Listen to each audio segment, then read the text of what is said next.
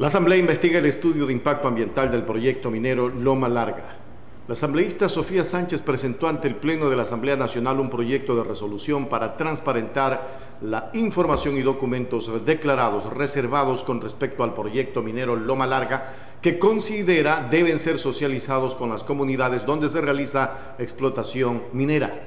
Sobre el tema, el Pleno del Legislativo dispuso que el Ministerio del Ambiente entregue la información habilitante del proceso precontractual y contractual del estudio del impacto ambiental y plan de manejo ambiental del proyecto minero Loma Larga bajo régimen de gran minería para las fases de explotación y beneficio. Esta información se entregará a la Comisión de Biodiversidad para que pueda dar seguimiento al cumplimiento de la consulta popular de Girón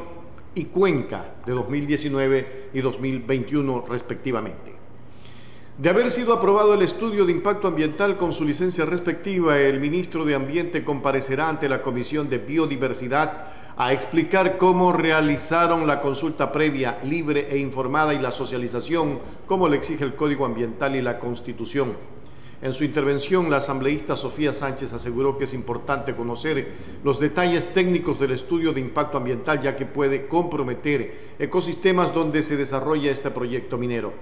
La legisladora expresó que tiene conocimiento que los estudios ambientales ya fueron aprobados sin que se hayan socializado por el hecho de ser reservados, motivo que ha causado malestar en las comunidades de la provincia de La Suay, en especial del cantón Nabón, quienes han estado vigilantes a todo lo que sucede respecto a la actividad minera en su territorio. Agregó que es necesario conocer las razones por las que se clasificaron como reservados estos estudios que al ser de índole ambiental y no de seguridad nacional no deben mantener esta clasificación.